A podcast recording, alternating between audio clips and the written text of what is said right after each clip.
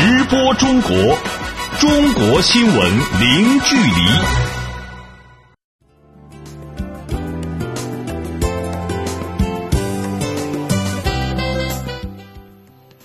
这里是直播中国节目，听众朋友您好，我是主持人林飞。您好，我是王悦。今天节目的主要内容是：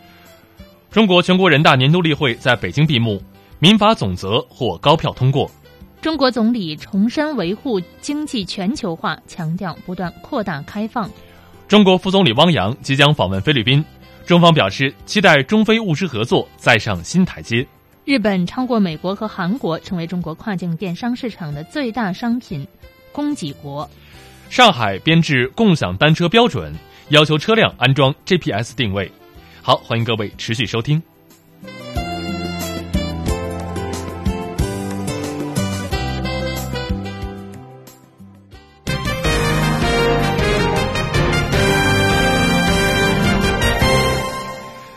十五号上午，中国全国人大年度例会完成各项议程，在北京人民大会堂闭幕。大会经表决批准了政府工作报告。此外，大会还表决通过了民法总则。详细内容来听本台记者蔡静彪为您发回的报道。当天的闭幕会九点钟开始，近三千名全国人大代表投下了庄严一票。经过表决，首先批准了政府工作报告。作为全面实施“十三五”规划、全面建成小康社会的重要一年。中国政府二零一七年度的这份施政路线图将为这个全球第二大经济体撸起袖子加油干，指明具体路径。今年，中国共产党将召开第十九次全国代表大会，这是党和国家政治生活中的头等大事。全国人大常委会委员长张德江在当天的闭幕讲话中表示：“我们要坚持稳中求进工作总基调，践行新发展理念，坚持以人民为中心的。”发展思想，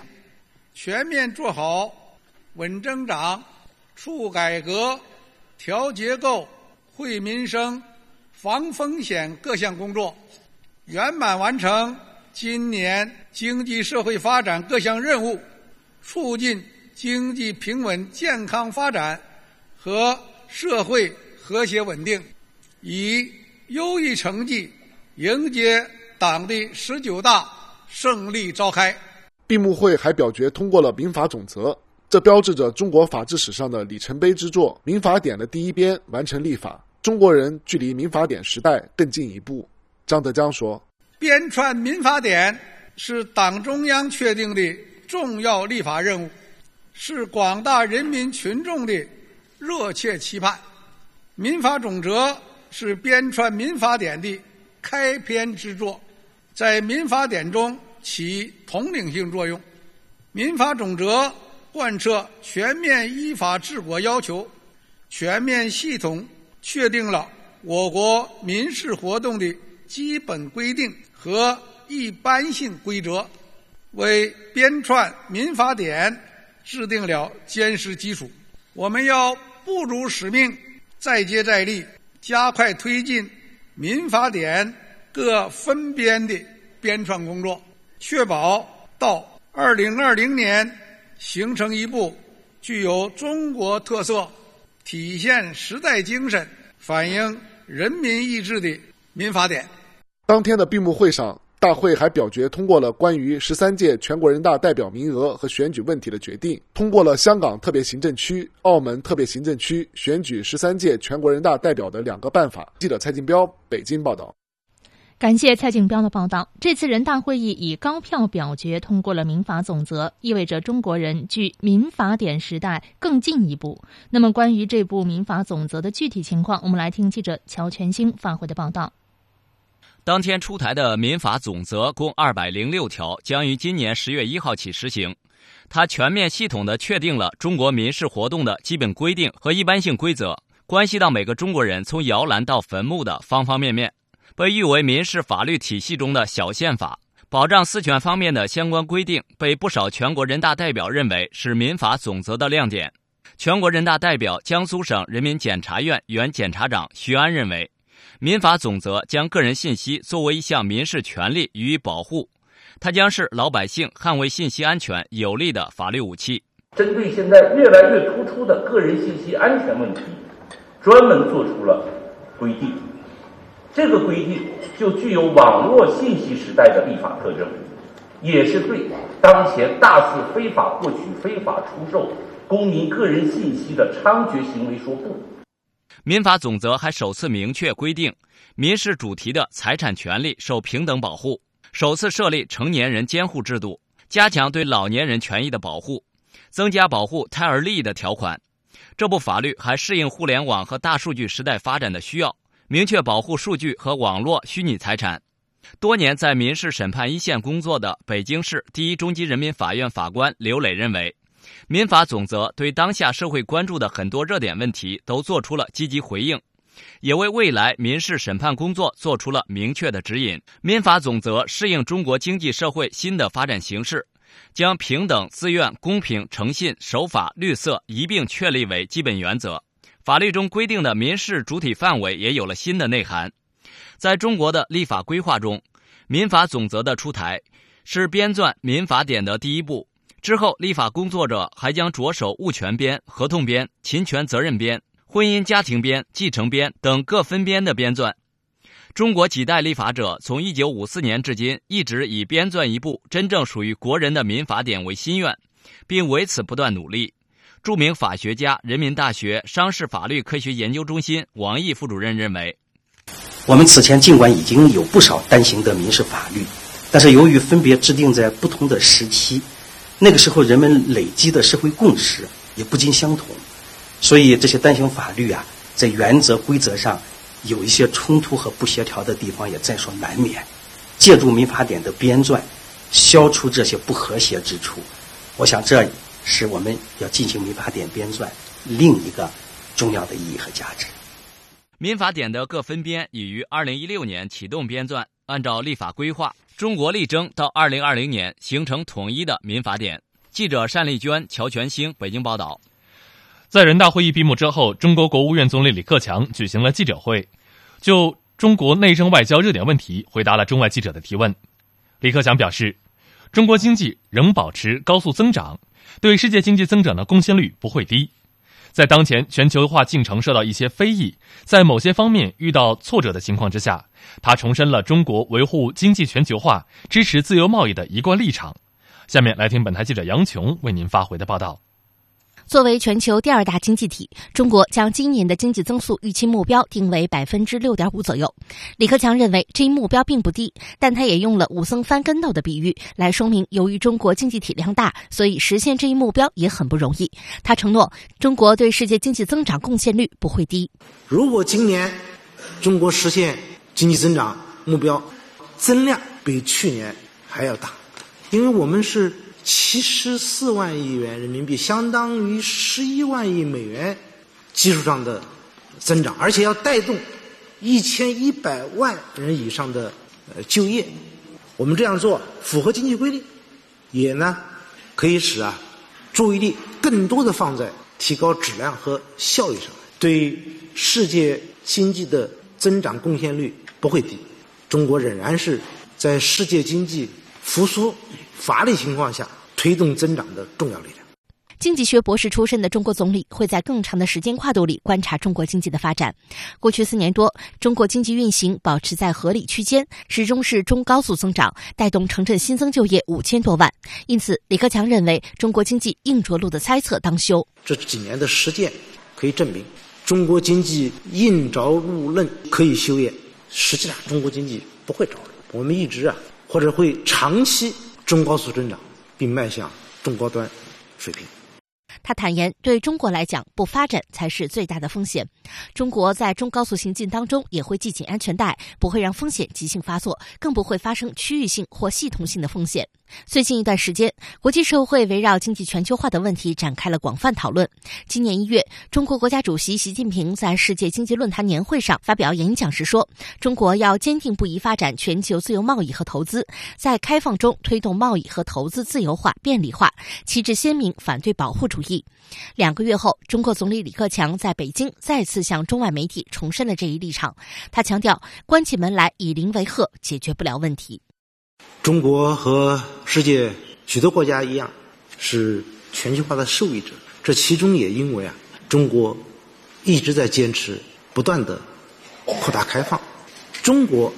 是首先要把自己的事情办好，但关起门来也办不好自己的事情，所以我们的开放啊的大门会越打越大，因为天下是天下人的天下，我们对啊达成的一些或者希望达成的一些呃区域贸易啊自由的谈判协定，一直是持开放态度，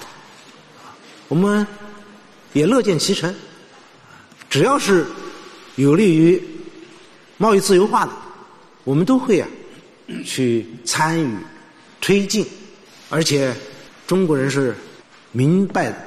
用开放来抓住全球化的机遇，不管有什么挑战，都不能错过。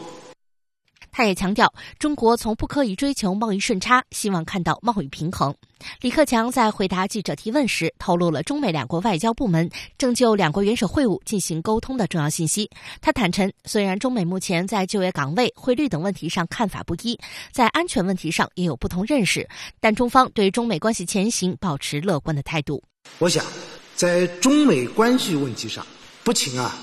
会影响两国的利益，而且。涉及到地区和世界的和平、安全和稳定，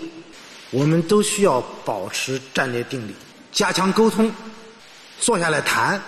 增进相互理解和了解。我们坐下来谈，总是会有共识。一时达不成共识，搁置分歧，智者的办法是扩大共同利益，分歧点就会在其中比例占得更小。谈到中国与最大邻国俄罗斯的关系时，李克强关注到今年前两个月中俄贸易额有大幅增长。他认为这表明中俄双方经贸关系的潜力很大，互补性很强，双方所达成的经贸关系目标是可以实现的。他还在记者会上呼吁中国提出和欧盟加快谈判投资协定，希望能得到积极的回应。东北亚局势是目前各国媒体关注的重点之一。在回答日本记者的相关提问时，李克强重申了中国坚持半岛无核化、坚持维护半岛和平稳定、坚持通过对话协商解决问题的立场。记者杨琼北京报道。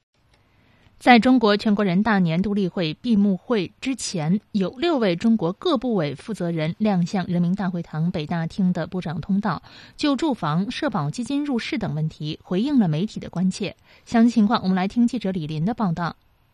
今天的部长通道是今年两会期间举行的最后一次部长通道，包括中国住房和城乡建设部部长陈正高、国家海洋局副局长房建梦、社保基金理事会理事长楼继伟等在内的六位部长回应社会和民众关切，谈到如何解决一部分居民既买不起房又不够入住公租房条件的问题时，住建部部长陈正高说：“北京和上海采取了新举措，这些举措值得在全国推广。北京和上海呢都想出了新的办法，北京呢建设了自住房，现在。”一共提供了六万套，上海呢推出了共有产权房，现在呢已经提供了八点几万套。我认为，北京、上海的做法值得全国各个城市，尤其是超大城市、特大城市学习。陈正刚还介绍，到去年底，中国已经有一千万户居民住进了公租房。有关部门在推进公租房建设的同时，也在推进公租房的货币化。在今天的部长通道上，履新后首次亮相的全国社会保障基金理事会理事长楼继伟备受关注。谈到如何确保社保基金入市安全这一问题时，楼继伟表示：“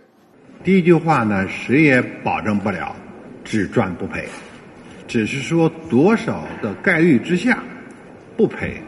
那么我们设定呢，百分之九十九十五，两个基金不一样。第二呢，所谓社保基金入市，早就入市了。”已经十七年了，一直在市场，但是它呢投入的股票呢比例是比较小的。那么现在刚刚开始一千三百七十亿的各地的委托的这些基金，来自于投保人的阶段性结余，这部分呢也开始入市。那么它呢能够投资于股票的比例那么更少。我们认为受托人对委托人有有承诺的，他们一般呢。这委托的期限比较短，也就五年，就投资的比较保守。伴随着全国人大年度例会的闭幕，本次全国两会期间开放的部长通道也正式的结束了。根据全国人大的统计，今年共有四十六个部委的负责人亮相部长通道，回答了中外媒体的九十五个问题。无论是亮相人次，还是回答问题的数量，均打破了历史记录。记者李林、王环星、李静，北京报道。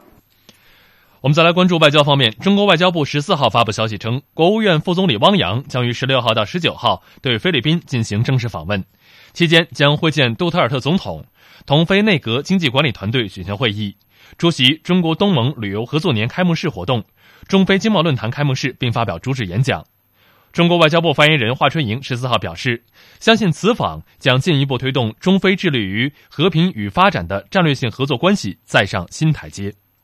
去年十月，杜特尔特总统成功访华，中非关系实现了全面的改善。那么，当前两国的政治互信在不断的加深，务实合作呢也在全面的开展，海上的对话合作也得以重启，中非关系呈现出不断向好的这样的一个势头。相信也期待着，呃，汪洋副总理这次去菲律宾的访问呢，将进一步增进中非两国之间的互信。而且呢，深化呃两国的睦邻友好，并且呢，继续推进两国在各个领域的务实合作，推动中非关系呢能够再上一个新的台阶。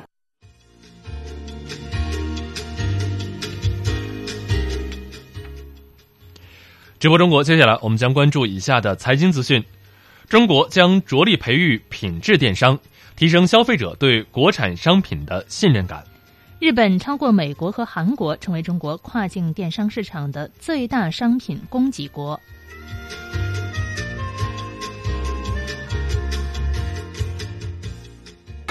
直播中国，中国新闻零距离。欢迎您持续关注直播中国。我们先来关注中国最新的股市和汇市信息。首先是股市方面，十五号，中国内地沪深两市早盘小幅低开，维持之前的。弱势震荡局面，截至收盘，上证指数收报于三千两百四十一点七六点，上涨二点四三点，涨幅百分之零点零八，成交金额一千八百七十五亿元人民币。深圳成指收报于一万零五百四十三点零一点，上涨十一点二八点，涨幅为百分之零点一一，成交金额两千五百六十九亿元人民币。香港恒生指数收报于两万三千七百九十二点八五点，下跌三十五点一零点，跌幅百分之零点一五，成交金额港币七百三十一点七亿元。台湾加权股市收报于九千四百七十点三一点，下跌三点九零点，跌幅百分之零点零四，成交金额新台币七百一十六点四三亿元。汇市方面，来自中国外汇交易中心的数据显示，三月十五号，银行间外汇市场人民币汇率中间价为一美元兑人民币六点九一一五元，一欧元兑人民币七点三三六三元，一百日元兑人民币六点零二八零元，一港元兑人民币零点八八九六八元，一英镑兑人民币八点四零三五元，一澳大利亚元兑人民币五点二二八零元，一新西兰元兑人民币四点七八八五元，一加拿大元兑人民币。五点一二九七元。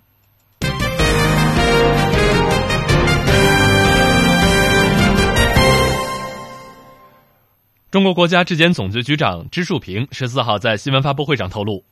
国家质检总局抽查的网购样品合格率不到七成。下一步，国家质检总局将着力提升产品质量，提升消费者对国产商品的信任感。下面来听本台记者杨琼为您发回的报道。近年来，随着电子商务的快速发展，网购成为年轻人主流的消费方式。但是，网购商品的质量状况却让人堪忧。国家质检总局局长支树平透露，该局抽查的网购商品不合格率高达三成。未来，质检总局将严加监督，培育品质电商。光去年一年呢，大概我们抽了六千八百九十多批这个网上抽的样品，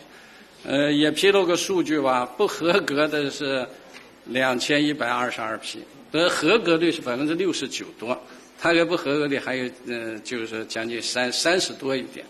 所以这个确实线上的质量水平呢和线下的还是确实有一定差距的。我们找到这些不合格的企业呢，我们就就实行整治，不合格产品必须下架。呃，新的一年我们也会加大从源头抓，从电商平台抓，从标准抓起，从监管抓起。我们还是要保证这个电商质量有一个保证。此外，中国网民越来越不满足于购买国内的产品。随着跨境电子商务的发展，很多人热衷于海淘或者是代购。对于这部分的进口消费品，支树平表示，目前海淘商品是作为个人自用物品进行监管，国家质检总局主要是实施检疫，重点看有没有疫情、疫病以及有害生物的传入风险。产品质量由购买的个人自己负责。下一步，国家或将把这部分商品纳入货物管理。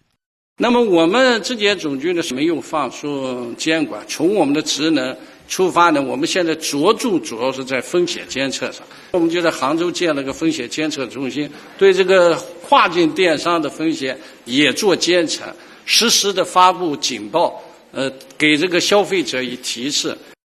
海淘及代购的盛行，也从一个侧面反映出消费者对于国产商品的不信任。支树平也坦言，目前中国产品质量水平整体不高，下一步将着力提升产品质量，推动中国经济社会发展进入质量时代。支树平表示，就是确实要培育一批真正叫得响的，呃，消费者欢迎的，甚至国国外消费者都欢迎的，呃，中国品牌，打出我们的金字招牌。啊，把我们这个老百姓的质量获得感搞得满满的，把我们的这个国货的形象树得好好的。记梁琼，北京报道。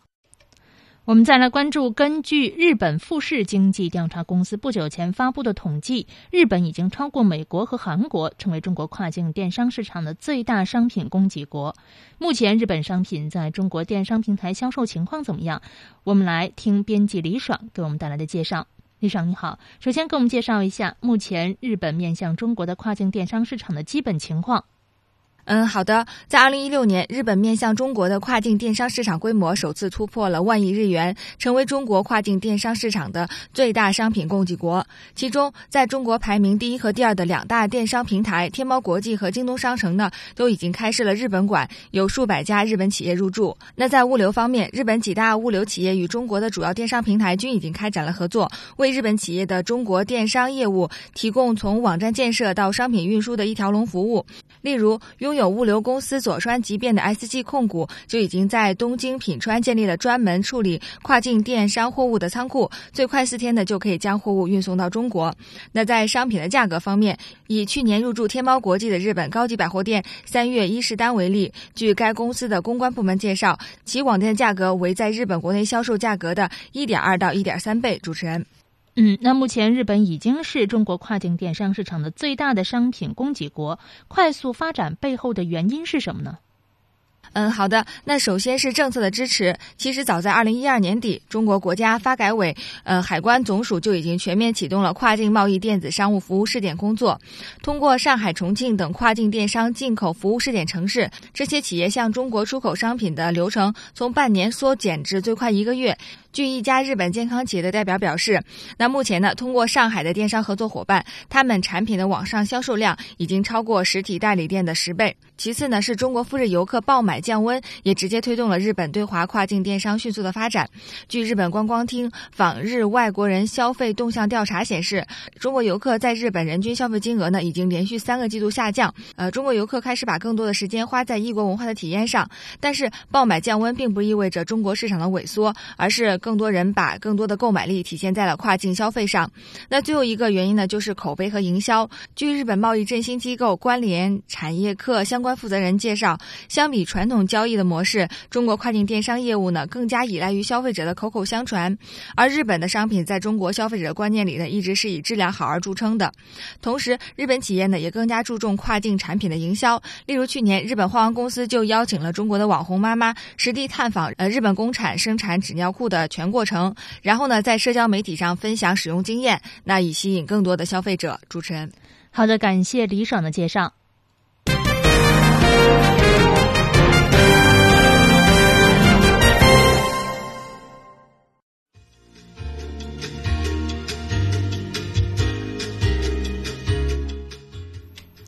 欢迎您持续关注直播中国，下半时段我们将共同关注。中国推出全国性互联网平台，帮助消费者维权。上海编制共享单车标准，要求车辆安装 GPS 定位。中国千万富豪已达四百多万。稍后直播中国继续回来，欢迎您持续关注。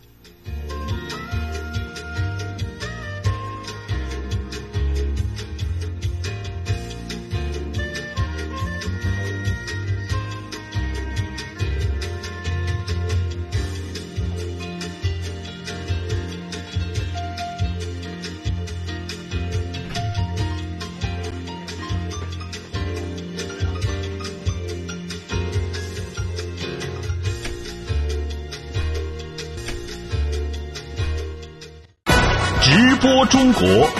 中国新闻零距离。直播中国下半段时间，我们首先关注今天节目的主要新闻。第十二届全国人民代表大会第五次会议完成各项议程，十五号上午在北京闭幕。会议闭幕前，出席会议的全国人大代表通过了民法总则，这标志着中国民法典第一编已经完成立法。中国国务院总理李克强十五号举行记者会，就中国内政外交热点问题回答中外记者的提问。李克强表示，中国经济仍然保持高速增长，对世界经济增长的贡献率不会低。在当前全球化进程受到一些非议，在某些方面遇到挫折的情况下，他重申了中国维护经济全球化、支持自由贸易的一贯立场。中国外交部宣布，中国国务院副总理汪洋将于十六号到十九号对菲律宾进行正式访问。中国外交部发言人华春莹十四号表示，相信此访将进一步推动中非致力于和平与发展的战略性合作关系再上新台阶。日本富士经济调查公司最新发布的统计显示，日本已经超过美国和韩国，成为中国跨境电商市场的最大商品供给国。十五号是国际消费者权益保护日，中国全国幺二三幺五互联网平台这这一天正式上线。这也意味着，在原有的热线电话投诉等方式之外，消费者又多了一种维权手段，而且网上维权将比以往更加便捷快速。近日，上海市在中国率先完成共享单车团体标准编制工作，并即将向社会公开征求意见。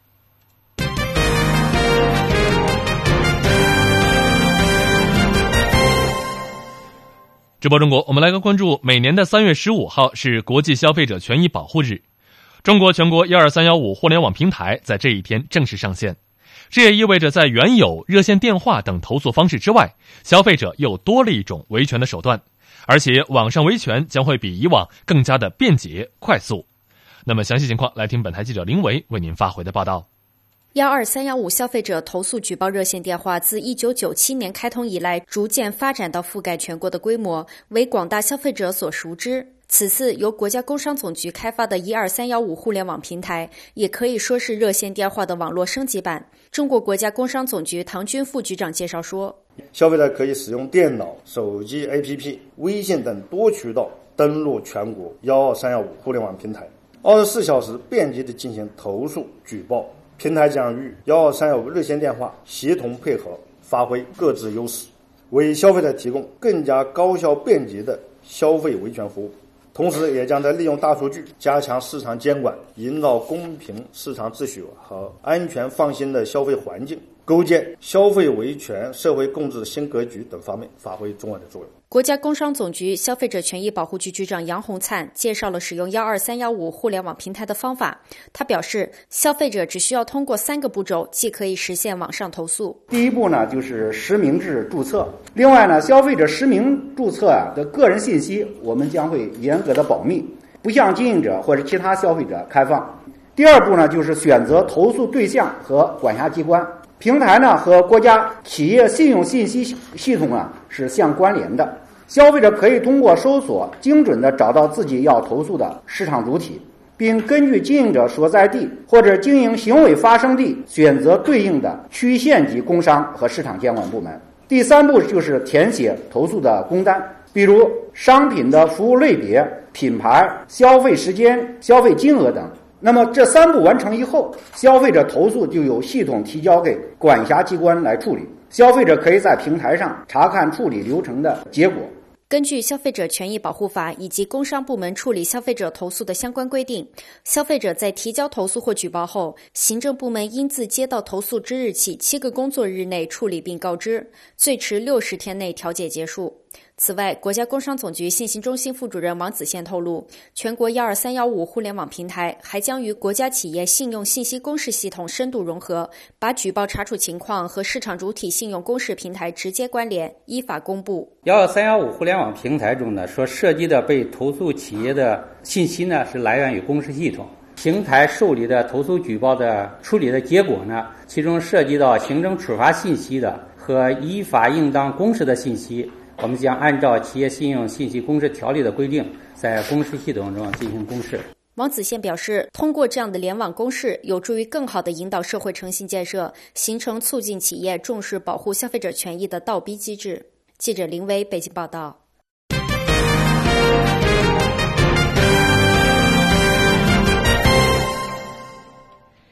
今年是重庆直辖市成立二十周年，在本届全国人大年度例会上，重庆市的改革发展再度成为了关注的焦点。对此，重庆市有关负责人表示，重庆将坚持生态优先战略，全面参与“一带一路”建设和长江经济带发展。详细情况，我们来听本台记者李林和驻重庆记者陈鹏发回的报道。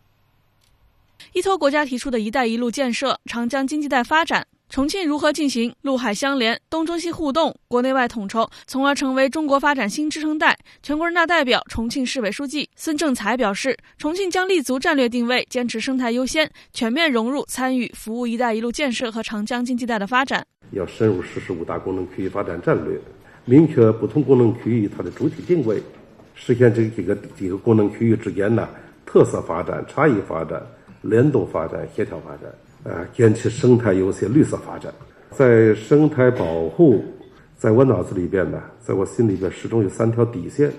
第一条底线就是我希望啊，能够始终的保持啊，整个长江流出重庆这个界面的水质要等于或优于流入重庆这个界面的水质。第二个事情呢，就是我们主城区的空气质量、优良天数。是不是能能争取稳定在三百天以上啊？第三一件事情就是整个长江流域不能发生大的环保事件。依托长江黄金水道啊，推进呢基础设施的互联互通，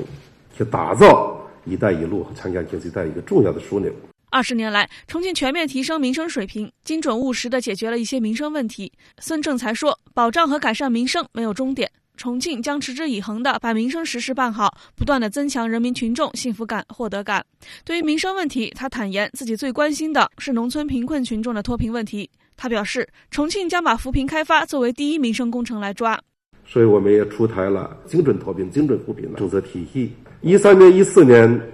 贫困人口减了八十三万；一五年减了九十五万；啊，一六年大数减了六十万。现在重庆整体上的贫困发生率一点一左右，百分之一点一，返贫率不到百分之零点五。今年我们能够力争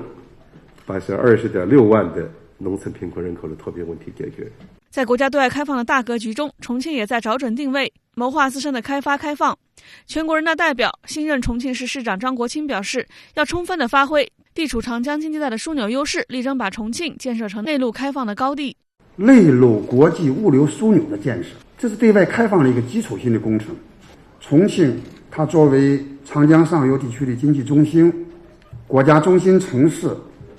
中西部地区唯一的一个直辖市，它理所当然要发挥好集聚辐射作用，它要有很好的平台。三个集枢纽功能、保税功能、口岸功能于一体的开放平台、操作平台。要把这个要建设好。张国清说，未来重庆将形成各种内陆开放功能完善、各种开放要素集聚、各种新兴业态不断涌现的局面，将对外开放的优势转化为经济发展的动力。记者李林驻重庆记者陈鹏综合报道。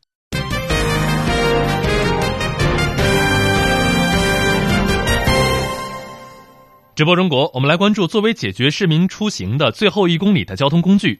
共享单车已经推出，立刻广受欢迎，并且呈现出了快速发展的态势。然而，就在共享单车给大家带来便利的同时，包括安全、服务等行业规范问题也随之成为了人们关注的重点。近日，上海市在全国率先完成了共享单车团体标准编制工作，并即将向社会公开征求意见。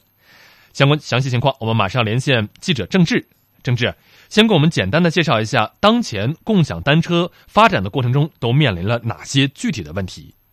好的，共享自行车是新出现的经济业态，其发展速度超乎想象。作为实现大城市低碳节能出行的新生事物，在较短的时间内迅速发展。以上海为例，共享单车投放量在该市已经超过了四十五万辆，注册用户达到四百五十万。不过，共享单车快速发展的同时，问题也随之而来。二零一六年年初以来，上海市质监局会同相关单位开展了一系列的调研，针对产品的质量和服务质量。专门开展了风险评估调查，发现共享单车产品和服务质量存在一定的风险。产品质量方面，突出表现在单车使用的频率高、停放条件差、骑行的距离大大超过常规自行车。按现有国家标准生产的产品无法满足共享需求。随着时间推移，可能会产生人身安全风险。服务质量方面，突出表现在运营企业服务水平和能力远跟不上车辆投放的水平，存在车辆乱停乱放、一线运。运营服务管理人员偏少、押金管理不明确、企业社会责任缺失等问题，而这些问题在北京、广州、深圳等全国其他城市也是普遍存在，可以说是当前我国共享单车发展急需要解决的难题。主持人，嗯，那么上海在全国范围内率先编制出台了这份共享单车标准，那么这些标准是什么样的呢？好的，上海编制的共享单车系列团体标准包括《共享自行车服务规范》《共享自行车技术条件自行车篇》和《共享自行车技术条件电动自行车篇》三部分的内容。据了解，其中的共享自行车技术条件产品标准主要针对的是共享单车产品质量和安全的要求。他提出，不但要符合国家强制性标准要求，还根据共享单车特点增加了车辆维修要求和报废时限要求，实现产品质量。全过程的管理，在服务软件要求里，标准要求共享单车企业的软件系统应具备定位共享单车位置的功能，也就是 GPS 功能，在电子地图上能够显示共享单车，方便用户查找和用于防盗追踪。具体而言，该标准规定，共享单车一般连续使用三年必须强制报废，报废车辆不允许进行拼装修理后再投入市场，不允许社会车辆进入共享自行车服务。此外，共享自行车服务对于使使用者的年龄段也做出了要求，即要求必须是在十二岁到七十岁的范围内，七十岁以上年龄使用共享自行车的，还需要每年向服务企业提供健康证明。而对于赔偿标准，这份文件提出，共享自行车运营单位对于用户在接受共享自行车服务过程中造成了人身伤害，赔偿标准不低于十五万元。主持人，好的，感谢郑智。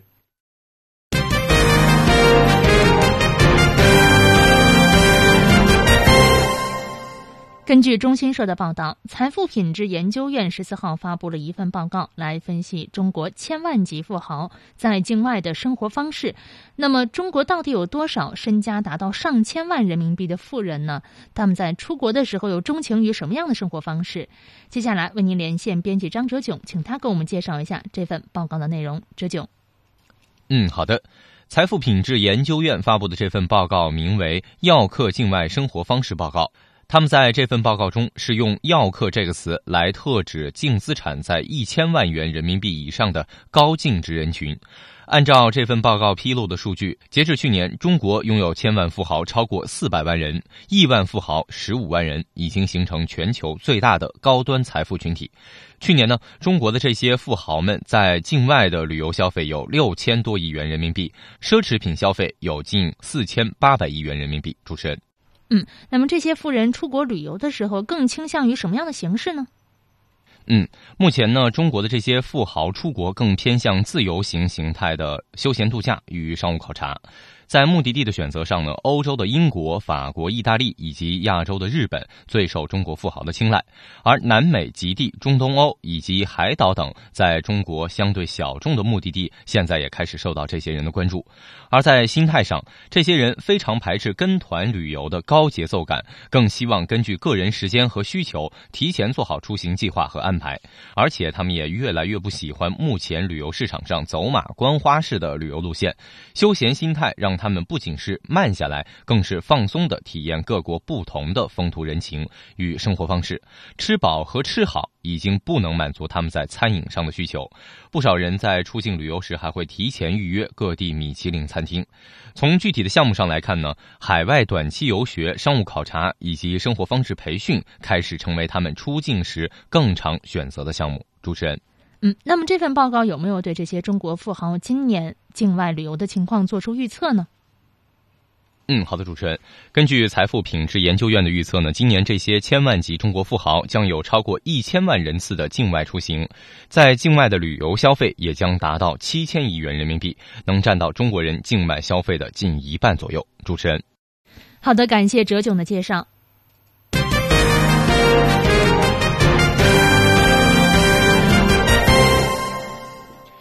每年的三月是长江刀鱼上市的季节。而这种鱼素有“长江第一鲜”的美誉，很多人都喜欢吃。但由于长江流域野生刀鱼很可能禁捕，加上人工养殖刀鱼迟迟不能批量上市，“长江第一鲜”或成餐桌的绝响。那么详细情况，我们连线编辑任杰。任杰，现在刀鱼正是一个上市的季节，先给我们介绍一下，为什么这种鱼会引起广泛的关注呢？呃，刀鱼是中国长江流域的一种洄游鱼类，形体狭长，颇似尖刀。由于肉质鲜嫩，素有“长江第一鲜”的美誉。每年三月是刀鱼上市的季节，近年来刀鱼价格水涨船高，接连创下新纪录。那据媒体报道，上海百年老店老半斋清蒸野生刀鱼的价格。近日已经上涨到三百元一份，较去年是翻了三倍，而且要排队至少一个小时才能够吃上，真可谓是一刀难求。那目前一条一百五十克以上的长江刀鱼，每斤的售价是在三千八百元左右，价格让普通老百姓是望而生畏。主持人，嗯，你刚才说到了一条只有一百五十克的长江刀鱼，每斤的售价达到了三千八百元，如此高的价格，原因是什么呢？刀鱼价格上涨主要是由于供求关系引起的。中国水产科学研究院淡水渔业研究中心曾公布数据：，一九七三年长江沿岸的刀鱼产量为三千七百五十吨，而二零零二年之后年产量已经不足百吨，现在的年产量仅有寥寥几十吨。导致刀鱼紧俏的原因，一是环境污染，二是过度捕捞。由于过度的捕捞，尤其是一些不法分子使用网眼很密的渔网，大小鱼通吃，造成鱼越捞越少，越捞越小。交通运输、工业污染导致的鱼类产卵场所被破坏等，更是加剧了鱼类资源的衰退和渔业生态的恶化。主持人，嗯，您刚才说的这些刀鱼的处境，也折射出了长江渔业资源的一种困境。那么，政府将采取哪些措施来保护这些珍稀的鱼类资源呢？为了保护长江渔业资源和生态，中国农业部开出了包括长江流域由重点地区到全面禁捕、推动明显过剩的捕捞渔民减船转业、打击非法捕捞和推广健康养殖在内的综合药方。那据报道，从去年开始，长江的禁渔令已经升级，不仅禁渔时间由三个月延长到四个月，而且禁渔范围也已经扩大到长江主要干支流和重要湖泊。业内透露，新一轮的国家重点保护野生动物名录调整方案中，刀鱼已经被列入新名单。一旦方案得以通过，跻身国家保护之列的刀鱼将被彻底禁捕。嗯，那么这是不是意味着以后食客们再也不能品尝到长江第一鲜的美味了呢？因为刀鱼生长习性的缘故，到目前为止都难以真正实现规模化的人工繁殖。而刀鱼今年或是最后一捕的消息呢，更是激起了食客的疯狂。那近年来，上海老字号老半斋的刀鱼面每天要卖出一千多碗，是往年的三倍以上。长江第一鲜很有可能成为饭桌绝响，这让食客们感到十分遗憾。但大多数人也表示理解，很多人都表示，刀鱼味虽鲜美，但数量有限，不能无节制的捕捞。今年多来尝尝，要记住这个鲜味儿。主持人，好的，感谢任杰。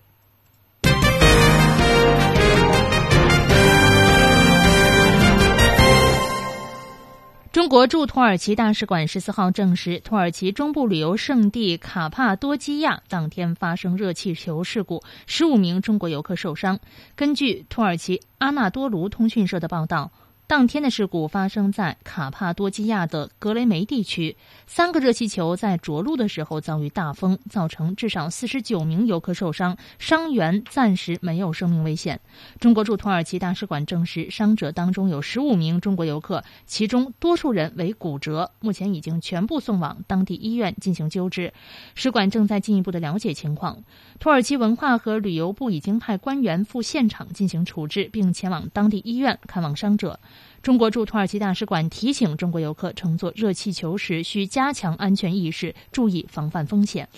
我们再来关注中国驻柬埔寨王国大使馆十四号下午向记者表示，在柬遭遇车祸被救治的三名中国大学生已于十三号凌晨五时左右顺利回到北京进行治疗。熊波大使代表中国驻柬使馆向关心、帮助、抢救三位中国大学生的所有爱心人士表示感谢。在十一号的上午十一点左右，来自中国内地的三名大学生在柬埔寨暹粒省乘坐当地嘟嘟车前往吴哥窟景区的路上遭到车祸，导致一人轻伤、两人重伤，三人被送往当地医院紧急救治。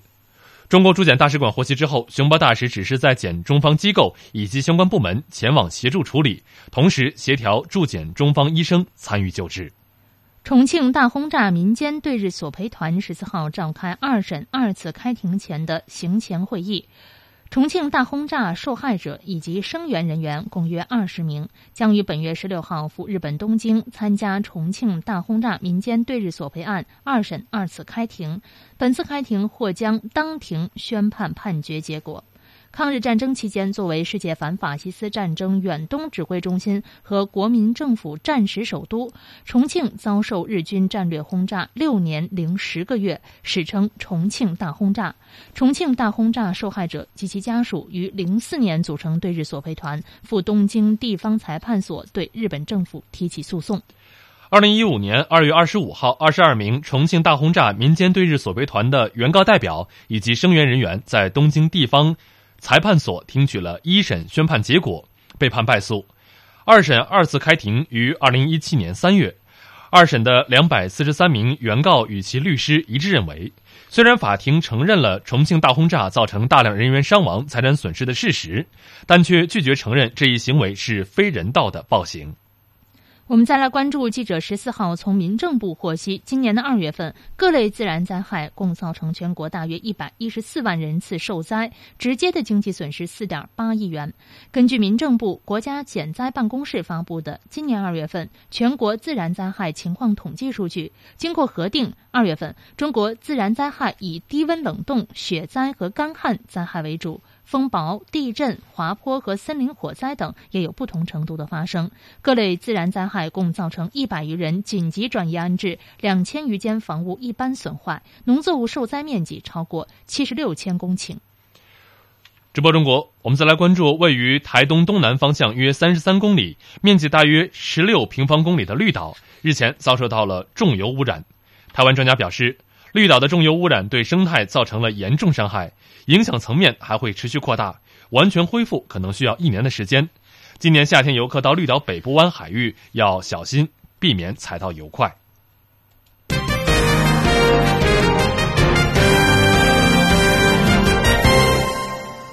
直播中国，接下来我们来关注海外华人社区发生的新闻。根据美国《世界日报》的报道，数十名的支持华裔水文学家陈霞芬控诉美国商务部就业歧视人士。当地时间的十四号中午，聚集在俄亥俄州辛辛那提市联邦法庭外，高举“公益属于所有人，陈霞芬忠实公民，得奖科学家”的标识，表达对法庭内进行的陈霞芬复职公听会的声援，同时欲请法官作出公平的裁决。联系这场集会负责人之一的俄亥俄州华人协会主席王文奎向记者表示，陈霞芬控告就业歧视案得到了包括百人会、亚太裔公共事务协会、大辛辛那提华商会以及许多组织的声援。此外，联邦众议院也有多达四十二名的众议员曾经支持对陈案进行全面的调查。王文奎说：“陈霞芬是得奖的杰出科学家。”他努力奉献，但政府却亲信对他莫须有的控告，使他差点成为了间谍，更因此丢去了工作，这非常不公平。这不仅仅是亚裔司法议题，更是所有美国人应该关切的司法公义。他表示，来自全美各地的支持人士支持陈霞芬，在公众听证会上的十四、十五号两天都会在法院外进行集会声援。来自中国的陈霞芬，二零零七年到二零一四年隶属于美国商务部国家海洋及大气管理局的国家气象局工作。他二零一二年到中国探亲，涉嫌违规分享高度安全分数据库的密码，并且传给中国友人，被控罪名多项。二零一四年十月，陈霞芬与办公室被联邦调查局探员逮捕，这项间谍罪因无实可据的查证，于二零一五年三月撤销。原以为指控间谍案撤销之后可以回到工作单位继续工作，但他不仅没有收到复职通知，反而在二零一六年的三月被开除，原因是行事不值得信任，言辞不实，误用联邦数据，缺乏诚信。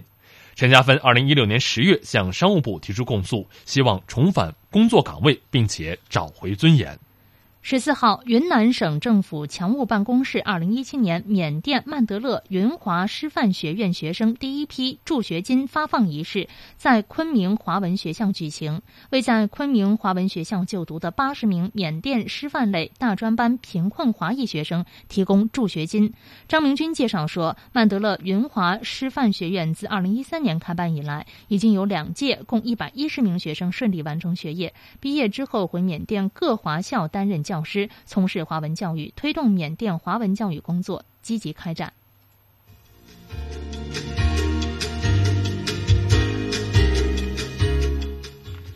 直播中国，在节目的最后，我们来简单回顾一下今天节目的主要新闻。中国全国人大年度例会在北京闭幕，民法总则获高票通过。中国总理重申维护经济全球化，强调不断扩大开放。中国副总理汪洋即将访问菲律宾。中方表示，期待中非务实合作再上新台阶。日本超过美国和韩国，成为中国跨境电商市场的最大商品供给国。上海编制共享单车标准要求车辆安装 GPS 定位。今天的直播中国到这里就结束了，非常感谢您的收听，再会。再会。